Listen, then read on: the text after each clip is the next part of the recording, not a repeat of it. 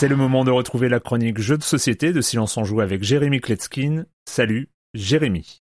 Salut Erwan, cette semaine on va parler de Florence et ça n'a aucun rapport avec le jeu vidéo éponyme, on va pas ranger ses étagères, se brosser les dents ou jouer de la guitare, non, il s'agit de la ville Florence, la capitale de la Toscane en Italie. Chaque joueur va incarner une famille qui va passer une longue nuit de carnaval pendant le 15e siècle à Florence. Pendant cette nuit, neuf fêtes vont se dérouler à travers la ville et il va falloir passer de l'une à l'autre et se faire voir. En particulier, il faudra bien anticiper pour s'y trouver au moment où les trois grands nobles de la famille Médicis vont y passer. Au centre de la table, on va retrouver le plateau de jeu, donc le le plan de la ville, on va retrouver les neuf lieux, les neuf villas où vont se dérouler les fêtes. Et puis trois figurines imposantes de calèches, euh, rouge, bleu et rose. Elles appartiennent respectivement à Cosimo Giovanni et Contessina Medici. Lors de chacun des neuf tours, eh ben, une des calèches va passer d'une villa à une autre et il faudra s'y retrouver pour euh, faire beaucoup de points. Il n'y a que sept places dans les files devant chaque villa et comme les calèches vous attribuent des points en fonction des majorités, votre place dans la file, eh ben, on va jouer des coudes, on va se marcher sur les pieds. il y a une tonne de manières de marquer des points dans ce jeu. On pourra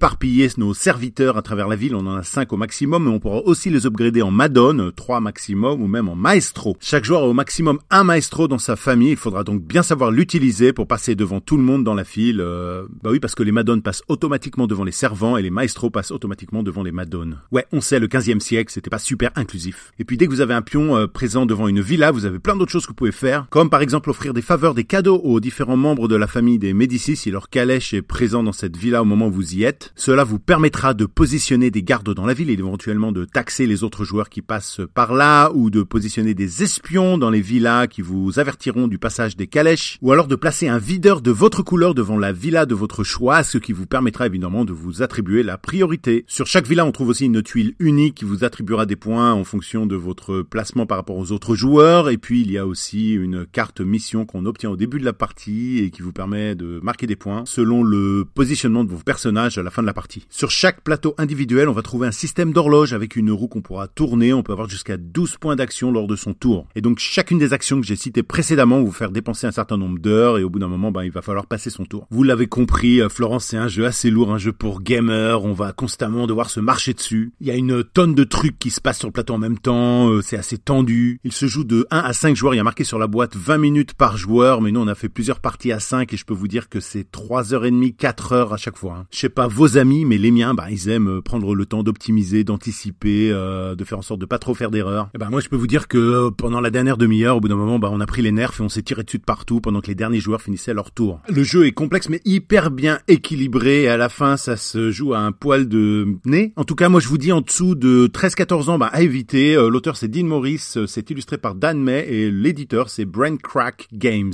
Il vient de sortir, mais il est pas encore traduit en français, donc pour le moment, faut se le trouver en import. Je rappelle le nom du jeu, Florence, c'est un bon gros jeu bien illustré avec beaucoup de matériel, on en sort épuisé mentalement. Par contre, ne vous attendez pas à vous retrouver nez à nez au coin d'une rue avec Ezio Auditore da Firenze. Lui, il est arrivé une petite génération après, euh, c'était pas exactement la même époque. D'ailleurs, petite anecdote à ce sujet, j'avais mon cosplay Ezio et il y a Sébastien Puel qui était euh, producteur exclusif sur 5 opus de la franchise qui m'a vu avec et qui m'a fait la remarque, ben oui, là t'es en Assassin's Creed 2, mais la boucle de ceinture c'est Brotherhood, donc euh, non, ça jure, ça va pas. Si quelqu'un te fait la demande, je mettrai la photo dans le Discord. En tout cas, moi, jusqu'à aujourd'hui, ben, je suis dégoûté. Bye bye.